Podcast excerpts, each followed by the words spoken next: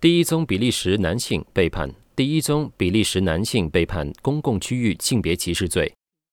比利时一名男子横穿马路时，警官截停盘问，男子出口侮辱该女性警官。比利时一法院判定该男子在公共区域性别歧视罪。该类型案件在比利时尚属首次。该名男子的名字暂未公布，但其将需要缴纳三千欧元（等同于三千七百二十五美元）的罚款。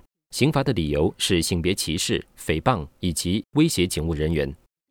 该名男子并未出庭，同时他也可以提出上诉。但官员称，如果他不能缴纳罚金，将会被捕入狱。公诉人发言人 Giles Blundell 称，该名男子被捕时对女警官恶言相对，发出“闭嘴，我不跟女性讲话，女人没资格当警察”等言论。